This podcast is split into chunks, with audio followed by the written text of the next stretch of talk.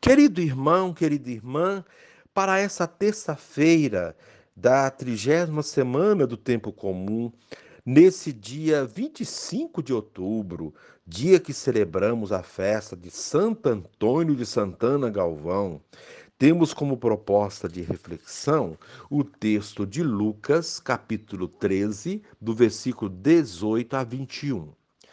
Naquele tempo, Jesus dizia: A que é semelhante o reino de Deus e com que poderei compará-lo? Ele é como a semente de mostarda que um homem pega e atira no seu jardim. A semente cresce, torna-se uma grande árvore e as aves do céu fazem ninhos nos seus ramos. Jesus disse ainda: Com que poderei ainda comparar o reino de Deus? Ele é como o fermento que uma mulher pega e mistura com três porções de farinha, até que tudo fique fermentado. Palavra da salvação. Glória a vós, Senhor. Querido irmão, querida irmã, diferente da lógica dos reinos deste mundo, o dinamismo do reino de Deus não se ostenta. Ele acontece no silêncio e discrição. A partir do diminuto se alarga em infinitas possibilidades. A discreta semente de mostarda tem potência torna-se árvore frondosa para abrigar os também pequenos pássaros. À semelhança do fermento invisível na massa, a comunidade é chamada a realizar o bem sem fazer barulho. Por vezes, pode ocorrer que pensemos que nada de bom estaria acontecendo em nosso meio. Presos em nossa rotina, Cronos. Esquecemos-nos de que o tempo de Deus, o Kairos, é diferente do nosso. Cabe-nos perseverar na prática cotidiana do bem. No devido tempo, os frutos surgirão. Querido irmão, querida irmã, para abrir a todos o conhecimento do reino de Deus, Jesus contou belas histórias envolvendo o dia a dia de seus ouvintes. Havia sempre a tentação de pensar o reino de Deus como algo que, de tão glorioso e distante, em nada se pudesse contribuir para a sua concretização. Claro, o reino de Deus é obra de Deus em nós, em nossa história mas não nos dispensa de participar com nossa modesta contribuição. Podemos fazê-lo como o agricultor que planta o grãozinho de fermento em sua terra, ou como a dona de casa que mistura pacientemente o fermento na, na massa. O dinamismo do grão que vira um arbusto e do fermento que leveda a massa do pão é de Deus, mas participamos da obra como agricultores e donos da, e donos donas de casa. E aí a proposta para esse dia sentir-se participante na construção do reino. E encerrando este momento, reze assim comigo, ó Cristo Jesus. Comparas o reino de Deus com elementos naturais quase imperceptíveis, porém portadores de vida nova. Faze de nós, Senhor, incansáveis propagadores da, do teu reino no mundo inteiro. Amém. Querido irmão, querida irmã, dando continuidade à reflexão da palavra de Deus, da liturgia dessa terça-feira, da trigésima semana do tempo comum, nesse dia 25 de outubro, dia que celebramos a festa de Santo Antônio de Santana Galvão, você poderá acompanhar na sua Bíblia os textos indicados, Efésios capítulo 5, do versículo 21 a 33, também o, o, texto de Lucas 13, 18 a 21, rezar o Salmo 127. Uma vez que você já ouviu a proclamação do Evangelho com a reflexão, você poderá agora acompanhar a leitura da carta de São Paulo aos Efésios e a continuação dessa reflexão aplicada à vida. Irmãos, Vós que temeis a Cristo, sede solícitos uns para com os outros. As mulheres sejam submissas aos seus maridos como ao Senhor, pois o marido é a cabeça da mulher, do mesmo modo que Cristo é a cabeça da igreja, ele o salvador do seu corpo. Mas como a igreja é solícita por Cristo, sejam as mulheres solícitas em tudo pelos seus maridos. Maridos, amai as vossas mulheres, como Cristo amou a igreja e se entregou por ela. Ele quis assim torná-la santa, purificando-a com o banho da água unida à palavra ele quis apresentá-la a si mesmo esplêndida, sem mancha nem ruga, nem defe defeito algum, mas santa e irrepreensível.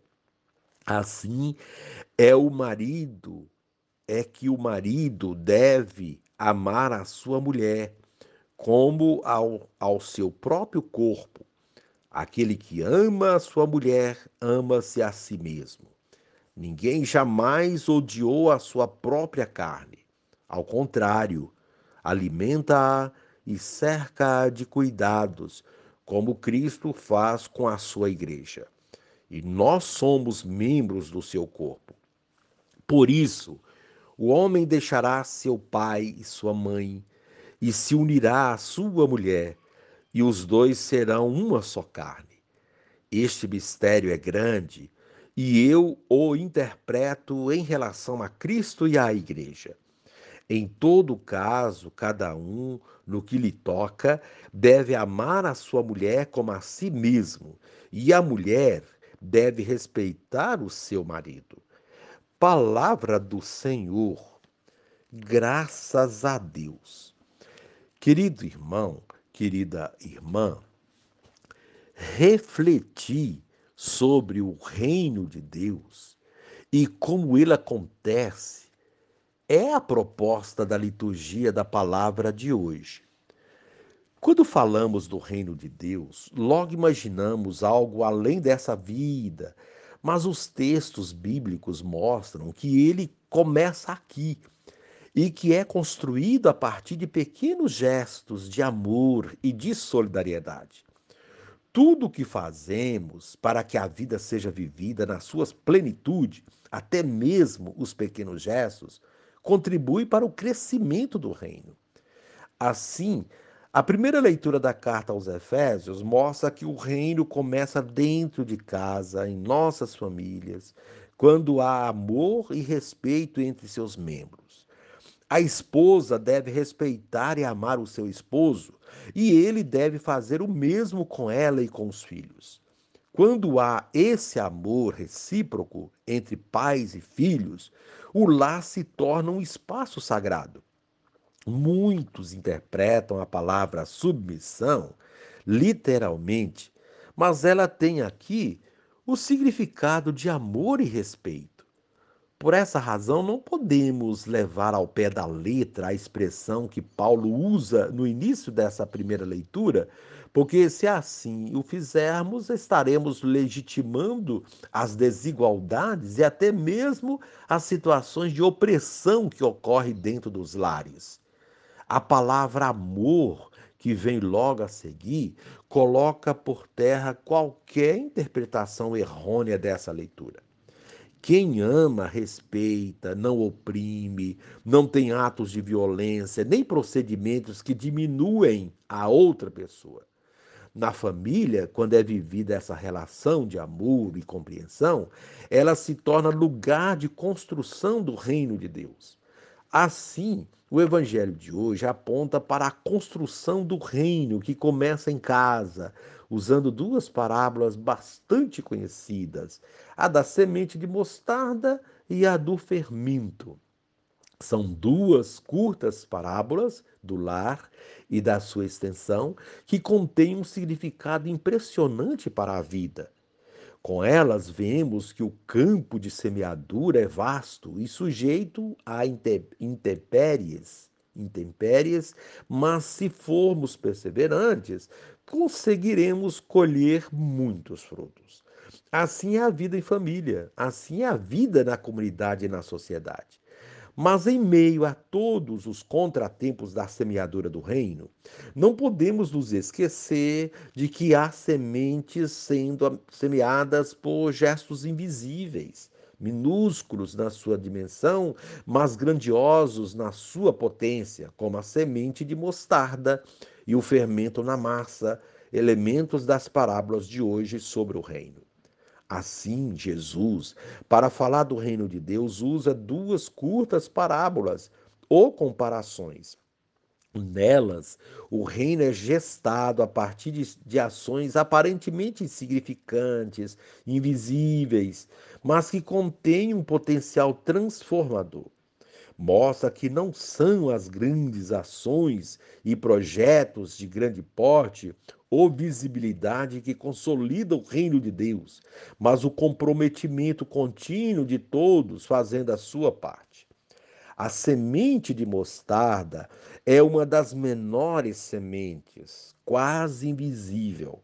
Mas, embora pequena, não deixa de ser semente quando semeada e cultivada, torna-se uma grande árvore, e as árvores do céu fazem ninhos nos seus ramos. É uma linguagem figurada para mostrar a grandeza das pequenas ações em prol da vida. É uma convocação a perceber e a valorizar as pequenas iniciativas, os gestos de amor e responsabilidade com a vida praticados no dia a dia. O mesmo ocorre com o fermento na massa. Ninguém nota o fermento, mas sem ele a massa não cresce. Ninguém nota essas pequenas ações de amor e solidariedade, mas sem elas a vida se torna muito mais difícil e o reino não floresce. Ambas as parábolas realçam o contraste entre um começo pequeno e um grande final animam-nos a continuar ensinando nossas crianças a se comprometerem com a vida do planeta, com todos os seres que nela vivem, inclusive os seres humanos. A consciência ecológica, a consciência de justiça, de ética e de amor à vida devem ser ensinadas desde a mais tenra idade, começando dentro de nossos lares. Somente assim teremos um mundo melhor. Hoje se fala muito em deixar em, em um planeta melhor para nossos filhos. Quando é que haverá preocupação em deixar filhos melhores para o nosso planeta? Eis um bom questionamento educacional que a liturgia de hoje suscita para nossa reflexão. Enfim, são muito expressivas as figuras de linguagem ou imagens usadas nas parábolas de hoje. Elas contêm o germe do reino de Deus e mostram que nossas ações, por mais invisíveis que elas sejam, se forem boas, contém também esse germe transformador que torna a vida melhor. Querido irmão, querida irmã, que sejamos pessoas comprometidas com a construção desse reino, desenvolvendo boas ações e que essas comecem dentro de nossas casas, se estendam para nossas comunidades e para a sociedade. É essa a proposta da liturgia da palavra de hoje. E encerrando este momento, reze assim comigo, Divino Espírito, faze-me compreender a dinâmica do reino e dá-me a graça de me pautar por ela, no serviço que o Pai me confiou em favor dos irmãos e irmãs. Amém. Como foi dito, hoje nós celebramos a festa de Santo Antônio de Santana Galvão ele nascido em Guaratinguetá, São Paulo, Santo Antônio eh, de Santana Galvão serviu fielmente a Nosso Senhor no sacerdócio ministerial e no socorro aos pobres, aos doentes e necessitados. Ele tem muito a nos ensinar, pois é o amor sincero, verdadeiro, sem fingimento. Quando olhamos tudo o que ele fez, como o Mosteiro da Luz, nós chegamos a uma única conclusão: o amor ocupou em sua vida o primeiro lugar. Foi canonizado no dia 11 de maio de 2007 em São Paulo pelo Papa Bento XVI. Ele nos deixa o exemplo de vida vivida na simplicidade e na caridade. E reze assim comigo este momento. Deus, Pai de misericórdia, que fizeste de Santo Antônio de Santana Galvão um, um instrumento de caridade e de paz no meio dos irmãos, concedei-nos por sua intercessão favorecer sempre a verdadeira concórdia. Por nosso Senhor Jesus Cristo, vosso Filho, na unidade do Espírito Santo. Amém.